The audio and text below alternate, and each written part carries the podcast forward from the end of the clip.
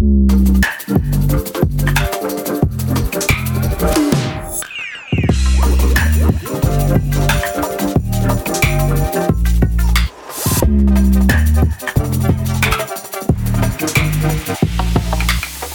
willkommen zum Shopify Podcast. Mein Name ist Manuel Fritsch und auch heute stelle ich euch gleich zwei interessante Menschen hinter einem der erfolgreichsten Shopify Shops vor. Heute unterhalte ich mich mit Philipp und Joseph Coffeegay. Das Zwillingsgeschwisterpärchen hat die Marke Coffee ins Leben gerufen und starten damit voll durch welche Gedanken sie sich um Nachhaltigkeit machen, wie ihre Vision für die Zukunft ist und wie es ist, als Zwillingspaar eine Firma zu gründen. Das alles und noch viel mehr erfahrt ihr wie immer heute bei uns im Podcast. Viel Spaß! Voll gerne. Erstmal danke, dass wir hier sein können. Wir freuen uns auf das Gespräch. Ich bin Philipp Koffige. Zusammen mit meinem Bruder habe ich vor eineinhalb Jahren Coffee ins Leben gerufen. Eine nachhaltige Marke, die sich zum Ziel gemacht hat, durch Fashion gemeinsam mit unseren Kunden etwas bewirken zu können. So beschäftigen wir uns extrem mit Aufforstung, aber wollen zukünftig auch noch weitere Projekte im Klimaschutzbereich hm, unterstützen durch unsere Produkte. Äh, zu meiner Wenigkeit, ich bin der Joseph, der Zwillingsbruder von Philipp, Mitgründer von Coffee. Äh, wir haben das Ganze vor eineinhalb Jahren gestartet und haben durch vergangene Arbeit mit Online-Händlern in den Bereichen Skateboarding und auch Spielwaren auch ganz schnell unsere Passion äh, zu dem Bereich Onlinehandel entdeckt und irgendwann die Entscheidung getroffen, einfach eine eigene Marke ins Leben zu rufen. Und da sind wir jetzt seit eineinhalb Jahren dran. Wart ihr schon immer so, also ich meine, klar, Zwillinge haben es immer, sind meistens sehr eng miteinander, aber ja nicht immer. Wie war das bei euch? Habt ihr immer schon gemeinsam Unternehmungen gemacht? Äh, war das euch von Anfang an klar, dass ihr, wenn ihr dann auch beruflich aktiv werdet, irgendwie zusammenarbeitet oder hat sich das dann wieder rückblickend so ergeben? Ist eine mega interessante Frage. Das hat sich auch bei uns super krass gewandelt über die letzten Jahre. Wir als Zwillinge haben wir schon immer viel Zeit zusammen verbracht aber früher, gerade so im äh, Alter von 16, 17, hatten wir auch ziemlich unterschiedliche Interessen. Da wollten wir damals noch studieren. Äh, er hatte andere Ziele, ich hatte andere Ziele. Mhm. Äh, dann durch die Arbeit der Online-Händler haben wir schon entdeckt, dass wir auch ein super gutes Team sein können. Gerade durch die unterschiedlichen Interessen auch unterschiedliche Punkte in unserem Unternehmen jetzt abdecken können. Und da war es uns ziemlich schnell klar, hey, lass doch was zusammen machen. Ja. Möchtest du was ergänzen noch? ja, ja, nee, das Coole ist auch, ähm, dass durch die Zusammenarbeit bei unserer eigenen Marke unsere Beziehung zueinander sich auch tatsächlich noch viel mehr gestärkt hat. Äh, mhm. Man konnte lernen, auch die Unterschiede zueinander auch äh, wirklich noch viel mehr zu schätzen und da dadurch noch viel mehr rauszuholen. Und tatsächlich könnte ich mir auch gar keinen anderen Businesspartner vorstellen für äh, so eine frühe Phase in, in, einem Unternehmen als auch mein Zwillingsbruder, mhm. äh, wenn man sich doch wirklich aufeinander super gut verlassen kann, ja. Ja, ja, das ist durchaus sehr wichtig, ja. Das glaube ich die Idee, eine eigene Marke zu machen. Also manchmal, ich höre ja hier viele Stories im Podcast, wo dann der, die Produktidee im Vordergrund stand. Bei euch nehme ich jetzt raus, okay, ihr hattet einfach Lust, eine Marke zu sagen, äh, zu sein, äh, zu machen, zu etablieren, aber da war jetzt kein spezielles Produkt im Vordergrund, oder? Eher eine Vision, wenn ich das richtig verstehe. Uns war es schon immer klar, dass wir auch gerne mal ein Modelabel machen möchten. Das stand jetzt von Anfang an aber tatsächlich nicht im Vordergrund. Wir hatten die Vision, eine nachhaltige Marke auf den Markt zu bringen, und durch unsere Marke die Möglichkeit zu bekommen, Menschen zu begeistern, auch Menschen hier und da zu unterstützen. Das hat auch bei uns schon lange vor der Marke angefangen, als wir für verschiedene andere Unternehmen Veranstaltungen gemacht haben im Skateboard-Bereich, Workshops gemacht haben und haben halt so entdeckt, wie Spaß das auch macht, äh, Leuten eine Passion nahezubringen. Genau, und das hat sich bei Philipp auch durch ein anderes Ereignis in seinem Leben geprägt, wo er, denke ich, noch kurz was dazu sagen kann. Kann ich gerne machen zwischen der äh, Zeit von unserem Abitur und dem Beginn der Gründung von unserer Marke war ich auf einer ganz, ganz langen Reise in Asien, hatte dort ein eigenes soziales Projekt ins Leben gerufen, wo wir durch Skateboarding, aber auch generell Spielwaren Kindern Englisch beigebracht haben und so spielerisch das Thema an sie rangebracht hatten. Mhm. Und dort in dem Dorf gab es auch neben der Schule ganz, ganz viele andere Aufgaben, wie es zum Beispiel ein Plastikrecyclinghof, wo Plastik gesammelt wurde. Das wurde dann zu Granulat verwandelt und so wurden dann ähm, die ganzen Müllprobleme dort auf eine ganz eigene Art ähm, umgewandelt. Nämlich wurde aus dem Granulat dann ein Brick hergestellt und so konnten dann Häuser gebaut werden. So haben die das Problem der Vermüllung generell genutzt, um was Gutes draus zu machen. Und den Gedanken haben wir vollkommen mit in unsere Marke aufgenommen, um so Produkte auf den Markt zu bringen, mit denen man etwas Positives in der Welt bewirken kann. Mhm. Ist jetzt ja in letzter Zeit auch immer größeres Thema geworden. Also ich freue mich auch persönlich sehr, dass immer mehr UnternehmerInnen hier im Podcast erzählen, dass sie von Anfang an Nachhaltigkeit mit ihren, in ihre Unternehmensstruktur einplanen, in die Produkte einplanen, äh, weniger Plastik verbrauchen wollen, Alternativen finden und so weiter und so fort. Ist es eine neue Generation von GründerInnen, die jetzt da etabliert wird oder ist es immer noch eine Nische in der Szene? Was meint ihr? Ich denke, es ist immer noch nicht die Mehrheit, aber mhm. man kann definitiv schon davon sprechen, dass da eine neue Generation im Kommen ist. Schön auf jeden Fall zu sehen ist, dass sich immer mehr Menschen Gedanken darüber machen, wie kann man Nachhaltigkeit in einem Unternehmen etablieren. Ich denke auch vielen Leuten, die sich damit beschäftigen, ist auch bewusst, dass es ein Prozess ist. Und das Wichtigste ist, dass man, für mich zumindest, schon von Anfang an versucht, diese nachhaltigen Prozesse zu implementieren und versucht mit der Zeit hier weiter zu optimieren. Ja. Könnt ihr mal ein Beispiel machen, was das bei euch bedeutet? Also wie so der Nachhaltigkeitsprozess bei euch funktioniert, wenn ihr jetzt irgendwie neue Produkte ähm, reinnehmt oder wie, oder wie das in eurer Firmengründung zustande gekommen ist? Ja, gerne. Ähm, zum Beispiel ist im Bereich Textilproduktion ähm, hatten wir da jetzt nicht wirklich Probleme, Produzenten zu finden, die auch unseren eigenen Nachhaltigkeitsstandards entsprechen, durch gewisse Zertifikate zum Beispiel. Also dann GOTS, organische Baumwolle, auch dann für uns zu produzieren in Form von Pullovern zum Beispiel.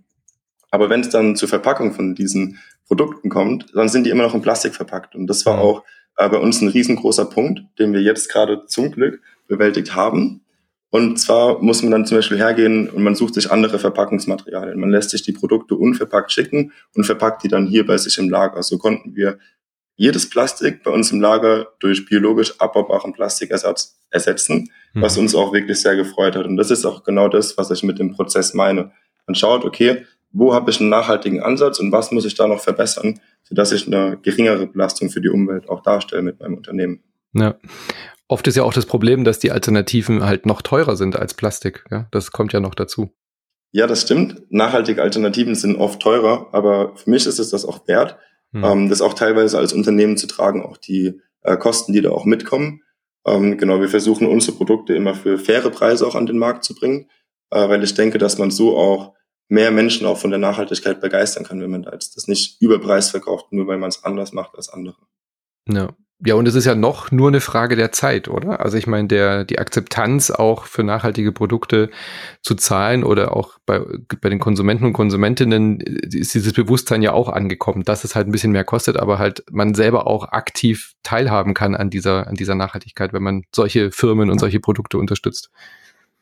Ja, das sieht man immer mehr in letzter Zeit, dass da wirklich so ein Umdenken stattfindet und dass die Menschen merken, hey, durch meine eigene Initiative kann ich wirklich etwas bewegen. Man hat es bei vielen mhm. Vorreitern gesehen, die ganz, ganz klein gestartet sind und mittlerweile sind da wirklich weltweite Organisationen draus geworden. Und ich denke, sowas motiviert generell auch Bürger, da selbst einfach mal was in die Hand zu nehmen, weil man sieht, bei anderen funktioniert es ja auch. Ja, definitiv. Also wenn man sich auch da zum Beispiel mal Marktrecherchen anschaut äh, und auch gewisse Umfragen, da haben wir zum Beispiel entdeckt, dass die Zielgruppe LOHAS, also das ist äh, die gesellschaftliche Gruppe, die sich mit Lifestyle of Health and Sustainability beschäftigt. Mhm. Die wächst in den Jahr letzten Jahren unglaublich schnell und das zeigt auch hier den Trend, wohin das in den nächsten Jahren gehen wird, dass eben immer mehr Menschen sich mit diesem Thema beschäftigen. Wenn man auch auf die aktuellen Geschehnisse guckt, die in der Welt passieren, da äh, muss ein Wandel stattfinden, definitiv. Ja. ja. Wie seid ihr denn jetzt dann vorgegangen? Also ihr hattet dann euch so angeschaut und gedacht, okay, wir wollen eine Marke machen, lasst uns das jetzt machen. Wie seid ihr da vorgegangen? Was waren eure ersten Schritte? Wie, wie seid ihr da an die ganze, ans Unternehmen herangegangen? Es war tatsächlich eine, es war tatsächlich eine ganz lustige Geschichte. Wir hatten früher die Möglichkeit, in einem Laden auszuhelfen, in dem es eine Stickereimaschine gab. Das war eine Stickerei, die für andere Firmen Textilien produziert hat. Mhm. Und dort im Keller haben wir unser Startup-Büro eingerichtet, so ganz klassisch mit alten Holzplatten für die Schreibtische genutzt und solchen Dingen, genau. Und die Stickereimaschine hatten wir genutzt, um tatsächlich unsere ersten Produkte selbst zu entwerfen. Wir haben dann nach einem guten Partner gesucht, der uns nachhaltige Rohlinge liefern kann. So haben wir dann diese Sweatshirts, Hoodies und T-Shirts selbst eben bedruckt und selbst bestickt. Mhm. Weil am Anfang waren wir schlichtweg zu klein, um mit Produktionen zusammenzuarbeiten. Genau, da sind wir mittlerweile zum Glück weiter. Wir sind auch schon relativ zu Beginn auf die Suche nach Produktionen gegangen, die für uns nachhaltig produzieren können. hier war uns klar, wir möchten direkt von Anfang an in Europa produzieren. Also nicht in Übersee, da man hier auch Versandwege auch einsparen kann, wenn man direkt von Anfang an die Weichen so legt, dass man das in der EU beziehungsweise in Europa hat. Mhm. Haben da aber zu Beginn auch äh, meistens einfach keine Antwort bekommen von Produktionen, da unsere Produktionszahlen viel zu gering waren. Das Ganze mhm. hat sich jetzt geändert und wir produzieren aktuell in der Türkei und in Portugal und möchten in Zukunft unsere gesamte Produktion nach Portugal verlegen. Ähm, genau. Also haben wir uns da äh, so relativ gut durchgewurschtelt, auf gut Deutsch sozusagen. genau. Okay, das heißt, ihr habt mit äh, Klamotten dann im Endeffekt angefangen. Modelabel hattest du ja auch schon gesagt. Wie hat sich das denn dann weiterentwickelt? Habt ihr dann sehr schnell Erfolg gehabt? Habt ihr sehr schnell Zuspruch oder habt ihr dann weiter diversifiziert und gleich andere Produkte auch noch mit reingenommen? Wir sind recht klein gestartet mit einem super überschaubaren Produktsortiment von drei Produkten damals. Das Ganze haben wir zu Beginn eher im Friends-Bereich promoted ja, so konnten wir uns dann die nächsten Kollektionen leisten, um dann unser Sortiment zu erweitern. Denn wir haben gemerkt, um wirklich im Modemarkt bestehen zu können, brauchen wir dann doch ein größeres Sortiment, als wir zu Beginn hatten. Und so hatten wir dann den ersten Durchbruch, sage ich mal, den ersten kleinen Durchbruch im Winter. Da hatten wir für uns wirklich super hohe Verkaufszahlen und können uns jetzt dadurch auch wirklich die nächsten Kollektionen leisten. Und über das nächste Jahr werden da super, super viele neue Produkte kommen. Mhm. Seid ihr von Anfang an bei Shopify gelandet oder wie war das? Ähm, nee, tatsächlich nicht. Wir waren äh, mit unserem ersten Store bei WooCommerce mhm. tatsächlich. Ähm, haben dann aber auch schnell gemerkt, wir möchten zu Shopify wechseln, weil hier auch ähm, nochmal das Backend uns mehr Möglichkeiten auch zur Analyse gibt und wir hier auch unseren Shop äh, besser zusammenbasteln können. Wir haben ganz zu Beginn den Shop selber gebaut, ohne externe Programmierer, ohne Hardcoding. Haben hier jetzt aber auch vor kurzem ganz schnell gemerkt, dass man da das Potenzial nochmal viel besser ausschöpfen kann, wenn man dann nochmal externe Leute mit hinzunimmt. Und so kommt es, dass wir jetzt glücklicherweise in der nächsten Woche unseren neuen Shop launchen, äh, der auch conversion optimiert ist, äh, mit Verkaufspsychologen und auch Codern haben wir da nochmal dran gearbeitet über die letzten drei Monate. Äh, genau, ja. ja. Der müsste dann jetzt schon online sein, wenn ihr den Podcast hört draußen. Dann äh, geht auf jeden Fall mal auf coffee.com vorbei. Da seht ihr dann den neuen Shop. Hoffentlich, wenn ich nicht zu viel verspreche jetzt. Mit Sicherheit, ja. genau. Du wolltest noch gerade was sagen wegen dem Sortiment und so, glaube ich. Ja, ganz genau. Also wir sind ganz zu Beginn mit einer sehr überschaubaren Kollektion gestartet, weil wir auch erstmal antesten wollten, wie wird das Projekt denn angenommen, wie wird unsere Marke angenommen. Haben dann aber ganz schnell gemerkt, okay, es funktioniert wirklich super gut. Wir haben, sind relativ schnell auch aus dem Family and Friends Bereich rauszukommen, eigentlich mhm. fast direkt von Anfang an. Wir sehen, okay, wirklich fremde Leute vertrauen uns, können sich mit unserer Marke identifizieren und jetzt sind wir eben gerade dabei, auch noch andere Produkte mit zu implementieren, also unser Produktportfolio zu diversifizieren. Haben jetzt vor kurzem nachhaltige Trinkflaschen auf den Markt gebracht und möchten hier in nächster Zeit, in den nächsten Monaten auch noch diverse andere Produkte antesten. Genau. Wie sind die denn auf euch gekommen? Habt ihr viel Marketing gemacht? Habt ihr Social Media genutzt? Oder wie sind die Leute außerhalb eures Friends and Family Kreises auf euch gekommen? Das ist tatsächlich ganz spannend. Hauptsächlich benutzen wir Online-Marketing zur Verbreitung von unserem Konzept. Das war aber auch nicht immer der Plan. Wie gesagt, wir haben früher für andere Online-Händler gearbeitet, wo wir auch viel über Veranstaltungen verkauft haben. Das war so unser Way to go, zu Beginn unsere Marke größer machen zu wollen. Dann kam die Pandemie auf uns zu. Mhm. Die kam so ungefähr einen Monat, nachdem wir unsere Marke gelauncht hatten. Ja. Wir hatten vorab schon einen super schönen Eventkalender vorbereitet, wo wir wirklich über das Jahr auf super vielen Events deutschlandweit gewesen wären. Die wurden mhm. dann erst mehrfach, mehrfach verschoben. Dann wurden sie letztendlich alle abgesagt und dann sind wir komplett ins Online-Marketing reingeschlittert. Und da fühlen wir uns mittlerweile auch super, super wohl. Zu Beginn hatten wir da nicht wirklich viel Ahnung davon, aber konnten uns da wirklich sehr gut einlesen. Man muss auch viel ausprobieren einfach. Mhm. Genau.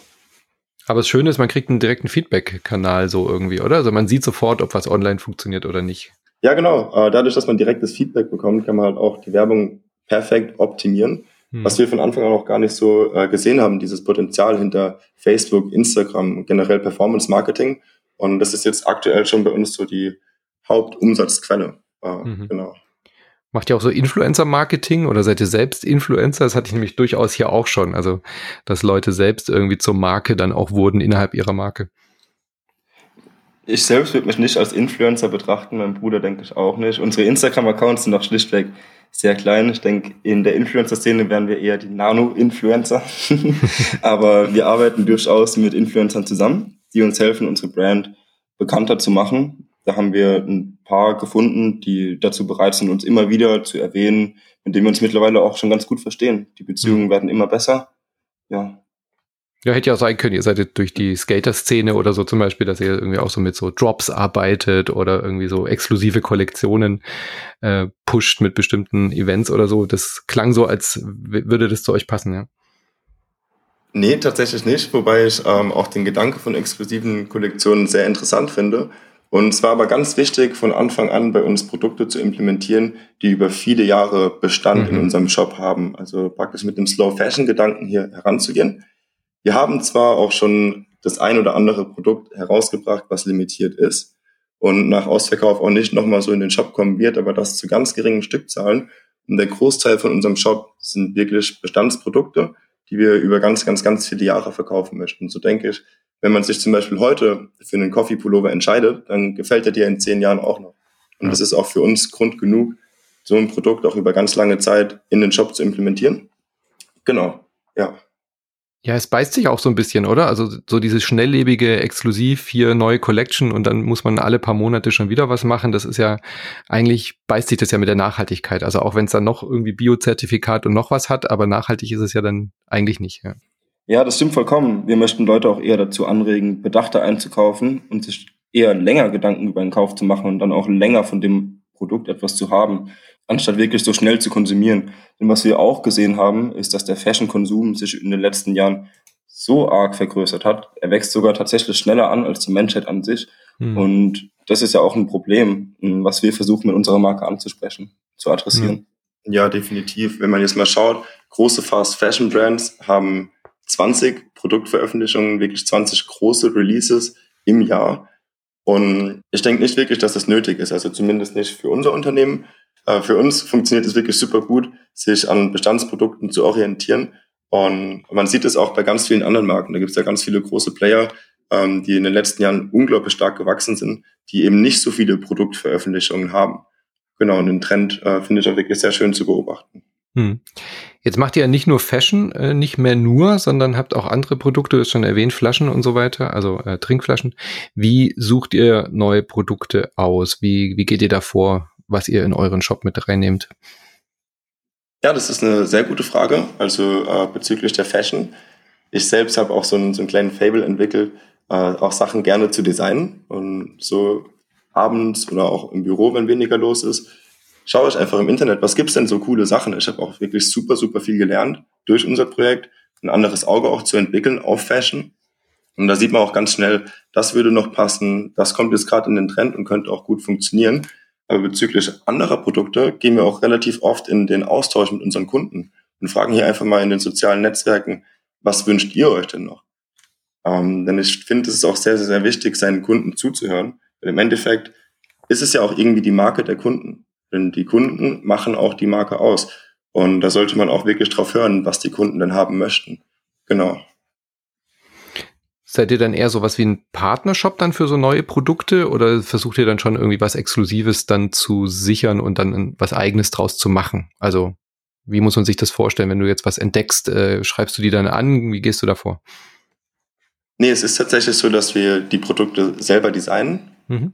und auch selber produzieren lassen. Das sind dann alles unsere eigenen Markenprodukte sozusagen. Ähm, genau, es ist da jetzt nicht wirklich ein Partnershop, das sind alles Produkte unserer Marke. Wenn jetzt zum Beispiel wir eine Umfrage machen auf Instagram, fragen, hey, äh, was möchtet ihr denn für nächsten Sommer zum Beispiel? Und dann kommen dann ganz viele Sachen wie, ich möchte Chinohosen, ich möchte Rucksäcke, oh, vielleicht eine Trinkflasche wäre doch cool oder ein Geldbeutel. Und dann schauen wir, wo könnte man event eventuell sowas produzieren mhm. und wie designen wir das Ganze. Und dann muss das eben in den Zeitplan eingepflegt werden. Ja. Okay, aber es, ihr macht es dann schon selber. Ich hatte jetzt vorhin überlegt, ob ihr dann vielleicht einen Trinkhersteller, Trinkflaschenhersteller äh, fragt, ob ihr dem seine Produkte weiterverkaufen könnt, sondern das sind dann schon eure eigenen, die ihr dann auch eigens in Produktion und in Auftrag gibt. Ganz genau, also vom Design zum Sourcing der Produzenten, eventuell auch in manchen Fällen zum Sourcing der Materialien machen wir alles komplett selbst, genau. Mhm ist auch wichtig für eure Vision, vermute ich mal, oder? Dass man halt wirklich über alle Entwicklungsschritte Bescheid weiß und alles, der so, die Hoheit behält, ob das alles zur Nachhaltigkeitsgedanken passt. Definitiv, das ermöglicht uns auch einfach mehr Transparenz in unserer Lieferkette, was unglaublich wichtig ist. Denn das haben wir auch schon gemerkt in der Vergangenheit bei verschiedenen Geschäftsreisen, auf denen wir verschiedene Produktionen besucht haben.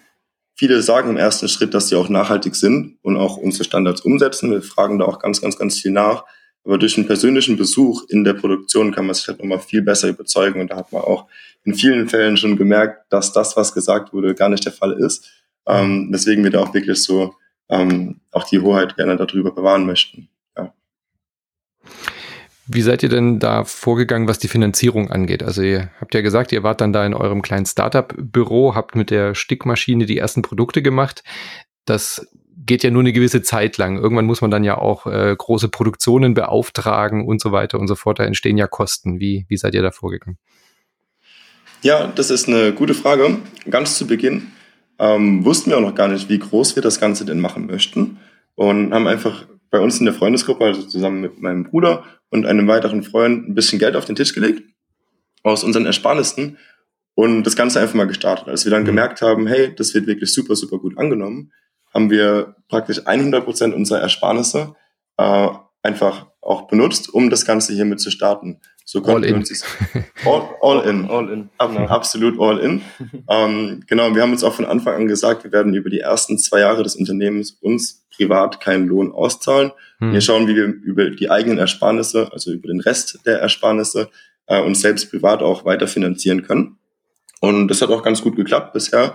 So konnten wir uns halt auch weitere Produktionen aufbauen und hatten dann das Glück, dass auch der Stiefvater äh, von einem unserer Mitgründer uns hier und da auch noch dann finanziell unterstützt hat.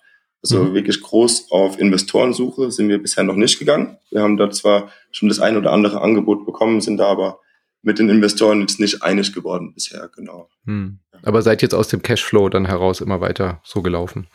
Genau, genau. Das mhm. ist auch manchmal äh, ziemlich auf Tuchfühlung, um das so zu sagen. Äh, aber bisher funktioniert das dann doch ganz gut. Geht bis zu einer gewissen Größe wahrscheinlich, oder? Oder wie ist da euer langfristiger Plan? Ähm, wenn jetzt von heute auf morgen die Produktion äh, erfordert, dass ihr tausende von Produkten im Monat rausschickt, dann kann es natürlich auch nach hinten losgehen. Wie, wie ist da so eure Planung? Ja, das stimmt auf jeden Fall. Also durch das klassische Bootstrapping kommt man dann irgendwann doch schon an sein Limit. Äh, wir möchten definitiv langfristig mit Investoren zusammenarbeiten, haben jetzt aber für uns äh, uns das Ziel gesetzt, es erstmal durch eigene Mittel auf eine wirklich ordentliche Flughöhe zu schaffen, hm. was wir äh, auch definitiv äh, bald schaffen werden. Wo es dann irgendwann einfach nur noch eine Frage der Zeit ist, bis, denke ich, dann auch Banken oder Investoren und dann auch Interesse daran finden. Ja. Ja, und wie du gesagt hast, es gibt ja viele Finanzierungsmodelle, vom Business Angel bis hin zu Crowdfunding gibt es da ja sehr viele Möglichkeiten, ja.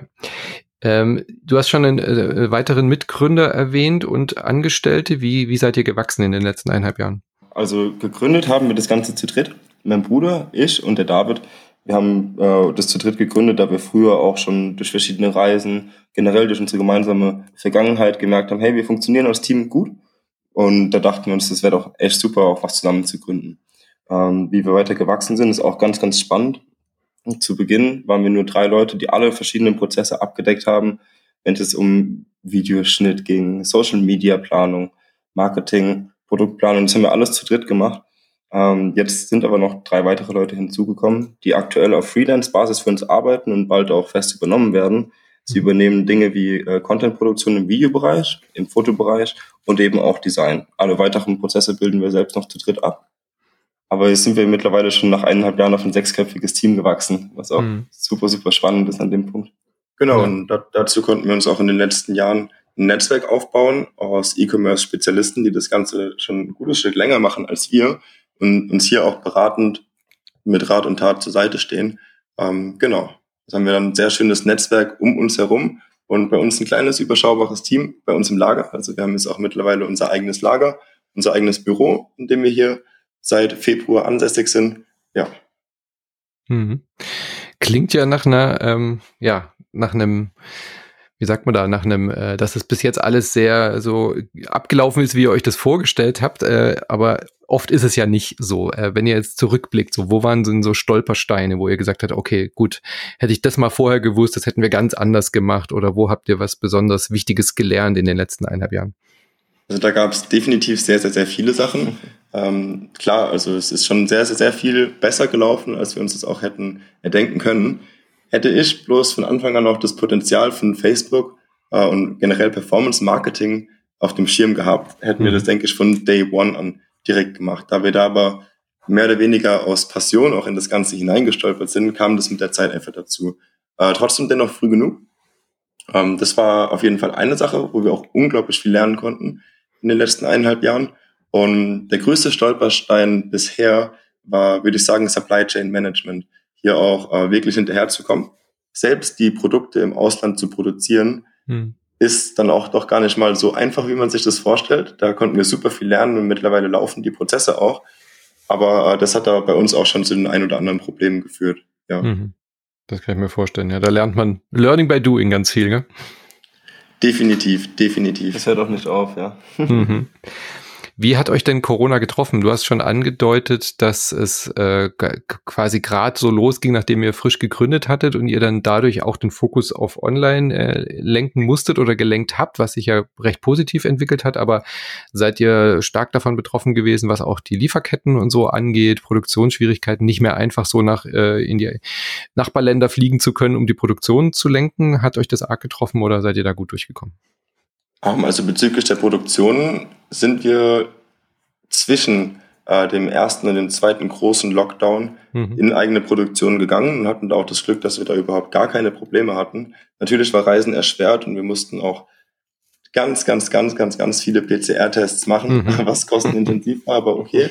Ähm, es war jetzt vielleicht eher ein bisschen, ein bisschen stressig, in der Zeit zu reisen, aber nicht, dass es nicht möglich war ganz zu Beginn war da eher eine ganz große Unsicherheit. Wie geht's denn jetzt weiter? Hm. Ähm, wir hatten eine Woche nachdem Corona angekündigt wurde, äh, eine, Veröffentlich eine Veröffentlichung geplant. Unseren Spring Release war das damals. Ähm, und waren uns da ganz unsicher. Wir haben uns gedacht, wollen wir das Ganze nicht vielleicht für drei Wochen vielleicht einfach verschieben, bis Corona wieder vorbei ist. Äh, haben das dann aber zum Glück nicht gemacht. dann hätten wir da gewartet, dann wären wir jetzt ja immer noch am Warten. Ähm, ja, aber so hat sich eigentlich ganz gut entwickelt. Also unser Fokus hat sich da definitiv mehr in die Richtung Online geschiftet, was mhm. äh, die beste Entwicklung war, die wir erfahren konnten. Ja, ja ich würde mal sagen Glück im Unglück. Denn mhm. wie wir es vorhin schon gesagt hatten, zu Beginn wollten wir das hauptsächlich offline über Events vermarkten, so wie, es, wie wir es eben durch unsere damalige Arbeit für andere Händler gewohnt waren. Aber dadurch, dass die Möglichkeit sich halt geschlossen hat, haben wir halt eben die Möglichkeit bekommen, voll ins Online-Marketing reinzugehen was sich es als die bessere Option herausgestellt hat tatsächlich. Mhm. Es, ist, es ist die kalkulierbarere Option und somit für uns als Unternehmen auch wesentlich attraktiver. Aber schließt ihr das jetzt ganz aus, solche Events wieder zu machen oder ist es eine weitere Option, wenn dann irgendwie der Impfstatus das halt zulässt in Zukunft und äh, das Corona-Thema nicht mehr so präsent ist? Also ist es trotzdem noch was, was ihr gerne machen wollt, solche Offline-Events und eure Marke dazu transportieren, weil ihr aus der Ecke kommt? Wir haben tatsächlich privat eine super große Leidenschaft für Events. Wir haben früher mhm. ziemlich viele Events veranstaltet, wie wir schon angesprochen hatten. Und wir sind super froh, dass wir damit jetzt auch wieder anfangen können. Also durch, die, durch den Fortschritt im Impfen landesweit gibt es da auch schon wieder die ersten Events, die ersten kleinen und mittleren Veranstaltungen, die stattfinden. So sind wir jetzt ab September auf einer Promotour tatsächlich, deutschlandweit und auch in Teilen von Österreich, wo wir das erste Mal dann wieder Offline-Events machen können, seit wir uns mhm. die Marke ins Leben gerufen haben. Das ist für uns auch ein super spannender Moment, auch wieder direkt mit den Kunden in persönlichen Austausch zu gehen, was mir ja, super liegt, mit Kunden in ein Gespräch zu gehen, sich direkt über die Produkte zu unterhalten, über die Marke, generell über Nachhaltigkeit. Mhm. Das ist mir mega aus dem Häuschen. Ja, und ist ja trotzdem eine gute Ergänzung. Ihr müsst ja deswegen Online-Marketing nicht runterfahren oder so. Genau. Genau, genau. Ich denke, die Bereiche geben sich gegenseitig unwahrscheinlich viel. Wenn man mhm. online präsent ist, aber trotzdem auch offline direkt mit den Kunden in Austausch gehen kann, das schätzen auch die Kunden sehr. Ja, das haben wir mhm. damals, als wir für andere Händler gearbeitet haben, schon gemerkt, dass Kunden selbst manchmal auch das Gespräch suchen. Und ich denke auch gerade im Fashion-Bereich noch umso mehr, da man die Sachen ja auch gerne einfach mal anfassen möchte. Man möchte mal mhm. irgendwie das anprobieren. Genau, so werden unsere Kunden dann die Möglichkeit bekommen, an verschiedenen Standorten in Deutschland im September und Oktober unsere Waren selbst zu probieren, ja. ja. Und Österreich hast du schon angesprochen. International ist das wahrscheinlich dann auch ein Thema oder ist es erstmal noch zu weit weg für euch? Also die Marke also, so auszubauen, meine ich damit. Langfristig äh, ist eine Internationalisierung bei uns definitiv sehr interessant. Aktuell konzentrieren wir uns doch dennoch auf den Dachraum, äh, da wir hier jetzt auch erstmal, denke ich, noch einige Meilen zu gehen haben, bis wir hier das volle Potenzial ausgeschöpft haben. Also ist ja auch wirklich ein sehr, sehr, sehr interessanter und großer Markt. Wir haben zwar schon in viele verschiedene Länder verkauft, also ich glaube mittlerweile stehen da acht Stück auf der Liste, ähm, aber das war jetzt eher organisch. Äh, mhm. Also da halt wirklich international zu vermarkten, äh, denke ich, das wird nächstes, eher übernächstes Jahr äh, wird es möglich sein, ja. Ja. ja, da muss man dann auch Fokus drauflegen. Das, glaube ich, funktioniert nicht nur so nebenher, gell? genau. Ja, ganz genau. Ja. Wo wollt ihr denn hin? Also was ist denn so eure Vision für die nächsten Jahre? Also wo, wo seht ihr die Marke, wo seht ihr euch da in Zukunft? Das ist eine sehr coole Frage.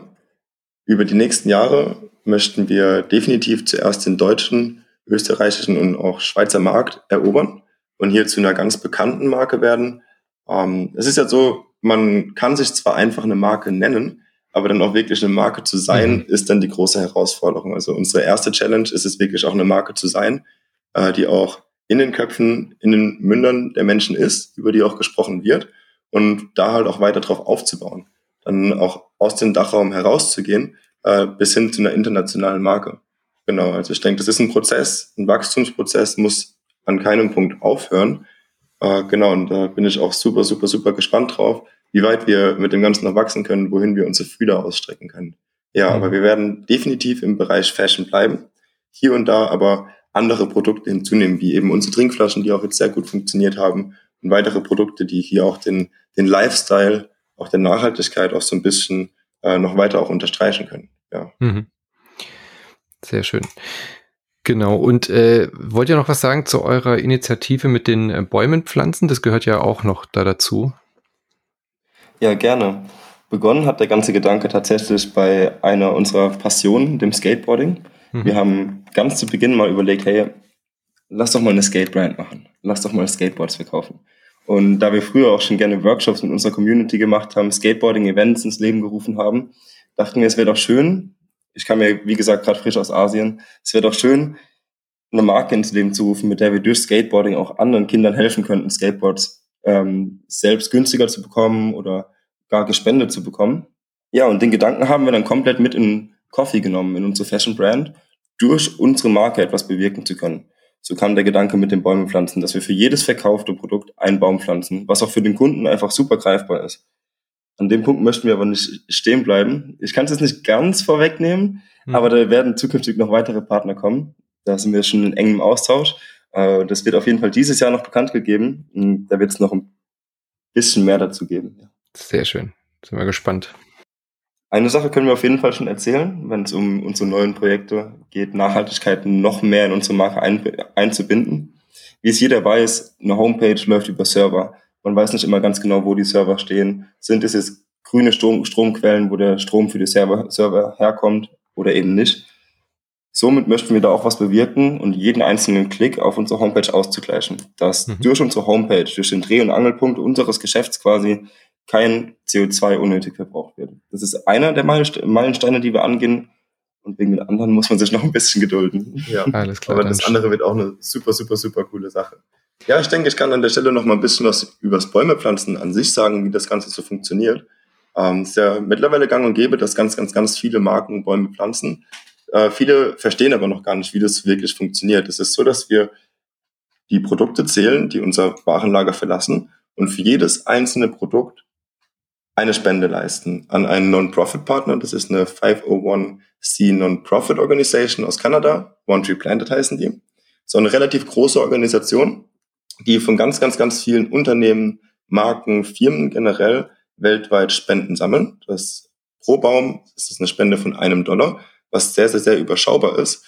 Und das Ganze wird gebündelt, verteilt an kleinere Partnerorganisationen von One Tree Planted. Das sind dann NGOs oder Baumpflanzorganisationen, kleinere oder Baumschulen weltweit, die dann mit Geld von One Tree Planted unterstützt werden können, um in Regionen wie zum Beispiel Borneo, äh, die sehr, sehr, sehr viel mit Abholzung und Deforestation generell zu kämpfen haben, dann unterstützt werden, um diese Regionen wieder aufzuforsten. Das Ganze funktioniert über das Pflanzen von Setzlingen. Also da werden jetzt keine fertigen Bäume eingepflanzt, äh, da man hier auch sicher gehen kann, dass man wirklich eine ganz, ganz, ganz große Fläche auch in kürzerer Zeit, die Abholzung ja auch sehr, sehr, sehr schnell geschieht, auch wieder aufforsten kann.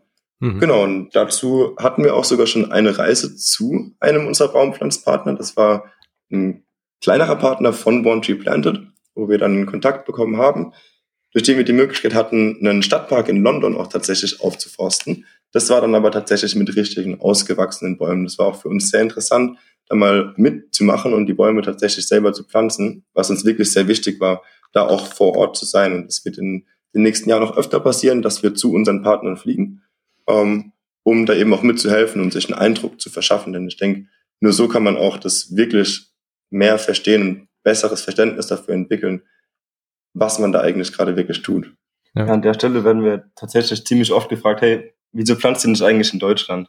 Das haben wir auch vor. Es ist hier allerdings recht schwierig, das äh, für jedes einzelne Produkt zu veranlassen. Hier werden wir mhm. eher Baumpflanz-Events ins Leben rufen, was wir lieben gerne schon lange gemacht hätten. Doch die aktuelle Situation hat Events in Deutschland, vor allem mhm. bei uns in der Region, nicht wirklich zugelassen, da wir hier tatsächlich ziemlich viel mit den Inzidenzen zu kämpfen hatten. Jetzt, wo sich das alles aber wieder lindert durch den Fortschritt in den Impfungen, sind wir sicher, dass wir das bald, bald endlich angehen können. Sehr schön. Wunderbar. Mehr Infos dazu gibt es natürlich auch auf eurer Homepage, wo da auch eine eigene Unterseite für dieses Projekt äh, zu finden ist. Und was mich jetzt noch interessieren würde, wo sind denn jetzt die Skateboards? Wieso gibt es denn kein Skateboard bei euch? ja, das ist eine sehr, sehr, sehr coole Frage. Ähm, wir haben ganz, ganz, ganz lange an den Designs gearbeitet, da wir auch selbst leidenschaftliche Skater sind. Hm. Waren unsere Anforderungen daran sehr, sehr, sehr hoch. Also wir haben über einen relativ langen Zeitraum auch die Shapes getestet, ganz, ganz, ganz viele verschiedene Produktionen gesucht also äh, mein Bruder vor allem, der hat die ganzen Produktionen besucht, die auch hier in Deutschland sind. Ähm, von der einen zur anderen, da waren wir sogar in Berlin. Äh, das ist von uns schon nochmal so zehn Stunden entfernt. Also wir kommen ja aus der Pfalz. Ähm, und da mussten wir halt feststellen, dass auch viele Produktionen unseren Standards oder unseren Richtlinien der Nachhaltigkeit, die wir uns selbst auch auferlegt haben, nicht wirklich entsprechen. Da kommst mhm. du dann zum Beispiel rein, ist alles super krass in Plastik verpackt. Ähm, oder die Decks werden aus China bestellt zum Beispiel. Da haben wir aber dann jetzt glücklicherweise einen Partner gefunden aus Deutschland, der ganz eng mit einer spanischen Produktion zusammenarbeitet, ähm, die was wirklich ganz Schönes machen. Also die haben auch die Möglichkeit, ähm, Bretter plastikfrei zu verpacken, was uns auch super wichtig ist. Und dazu stellen die auch Leute mit körperlich und geistigen Einschränkungen an, mhm. wodurch wir auch halt wirklich uns da sehr, sehr, sehr wohlfühlen, diese Produktion auch zu unterstützen. Ja, und nebenbei ja können Sie auch gewährleisten, dass 100 Prozent des Mülls, der in der Produktion anfällt, was beim Skateboard produzieren ja schon ein riesen Manko ist. 100 ähm, Prozent des Mülls wird äh, zusammen mit einer Organisation aus Spanien dann direkt recycelt. So fällt dann da auch schon mal kein extra Müll an. Und die Prints sind eben auch nicht auf chemischer Basis, sondern auf Wasserbasis. Was für uns ein Riesenpunkt war, zu sagen, hey, da fühlen wir uns wohl, das passt wirklich zu unserer Marke und da können wir auch mit gutem Gewissen die Produkte veröffentlichen. Die hm. wird es dann nächsten Frühling geben, endlich. Genau. Also Großartig. Ich hätte jetzt ja, nicht gedacht, dass eine positive Antwort kommt, aber das ist ja fantastisch. ja, für uns ist das ein, das ist ein Punkt, äh, den wir wirklich sehr gerne umsetzen mhm. möchten. Da das der Punkt ist, wo wir herkommen. Da kam genau, der ja. Gedanke vom Onlinehandel, vom eigenen Onlinehandel, der eigenen Marke her. Das muss definitiv bei unserer eigenen Brand mit dabei sein. Ja, Eben, alles andere hätte mich auch schwer gewundert. Ich wäre enttäuscht gewesen, Jungs. Eben. ja, das wäre auch gerechtfertigt gewesen. äh, nee, also wir haben auch super lange für die Designs gebraucht. Da haben wir auch mit einem spanischen Künstler zusammengearbeitet, der hier wirklich sehr, sehr, sehr schöne Designs fertig gemacht hat, die es auch dann bald bei uns zu sehen gibt. Und jetzt sind wir eben gerade noch dran, eine passende Klamottenkollektion dafür zu entwerfen, mhm. wo Teile der Skateboard-Designs auch drin aufgegriffen werden. Wie gesagt, nächsten Frühling ist es dann hoffentlich endlich soweit. Ja, aber die Weichen wurden gelegt und die Produktion ist auch ready für uns im Januar zu produzieren. Cool. Und dann geht das alles voran. Ja. You heard it here first. Sehr schön. Habe ich doch noch was Exklusives bekommen. das stimmt, ja. Genau, meine Adresse habt ihr ja. Ihr wisst ja dann, wo, wo ihr es hinschicken müsst. Äh, dann fange ich nächstes Frühjahr wieder an mit Skaten. So. Super cool. Wieder? Bist du früher geskatet tatsächlich? Ich habe es zumindest mal versucht, aber äh, großer Freundeskreis, also ein Freundeskreis, äh, mein Freundeskreis damals war sehr skate-affin und ich schaue auch heute noch gerne ein paar Skate-Videos an und so. Ja. Von daher äh, durchaus affin. Ja. ja, super cool. Ich denke, da gibt es auch bald nur nicht. ja, das ist halt, das ist halt ein ganz langer Prozess mit dem Skaten. Ja, jeder, je, jeder fängt so an, dass er es nicht kann und dann muss man sich halt durchwurschen. Es ist nie zu spät, damit wieder anzufangen, genau. Das Sehr stimmt, schön. das stimmt. Ja, aber ich denke, da gibt es ja auch bald mit den Olympischen Spielen äh, auch wieder auch ein bisschen offizieller auch was zum Gucken im Skateboarding-Bereich, wo wir uns auch schon super drauf freuen. Ja. Sehr schön. Wunderbar, genau. Dann würde ich sagen, äh, wir werden euch weiter beobachten. Äh, coffee mit doppel f i.com. Dort findet ihr dann jetzt auch den aktuellen neuen Shop, in der online gegangen ist, äh, die gesamte Kollektion und natürlich auch weitere Infos zum Thema Nachhaltigkeit der Baumpflanzen und euren ethischen Ansprüchen und natürlich auch zum Team. Vielen, vielen lieben Dank für eure Zeit. Hat äh, sehr viel Spaß gemacht, mit euch über euer Unternehmen und eure Geschichte zu plaudern. Und äh, wir machen das sehr gerne hier im Podcast, dass wir nach einem Jahr oder zwei mal wieder vorbeischauen und ein kleines Update machen. Und das bietet sich bei euch ja definitiv an, nicht nur wegen der Skateboards. ja, erstmal danke, dass wir hier sein durften. Mir hat es auch super viel Spaß gemacht. Ja, mir auch. War echt cool. Ja. Dann würde ich mal sagen, wir verbleiben so und in einem Jahr schauen wir mal, wie weit wir gekommen sind. Ja. ja. Genau. Wir werden euch beobachten. Viel Erfolg weiterhin und liebe Grüße. Tschüss. Dankeschön. Ciao. Ciao. Das war's schon wieder mit unserem Gespräch für diese Woche. Wir sind natürlich nächste Woche wieder für euch da mit einer neuen interessanten Geschichte. Falls euch der Podcast gefällt, könnt ihr uns helfen, indem ihr eine positive Rezension und eine Sternewertung bei Apple Music hinterlassen könntet oder natürlich auch bei Spotify und wo ihr sonst den Podcast hört. Und wenn auch ihr eine zündende Idee habt für einen Online-Shop, dann schaut vorbei auf shopify.de-podcast. Dort haben wir ein exklusives E-Book für euch zusammengestellt mit allen wichtigen Infos, wie ihr euren eigenen Shop aufmachen könnt. Bis zur nächsten Woche. Tschüss.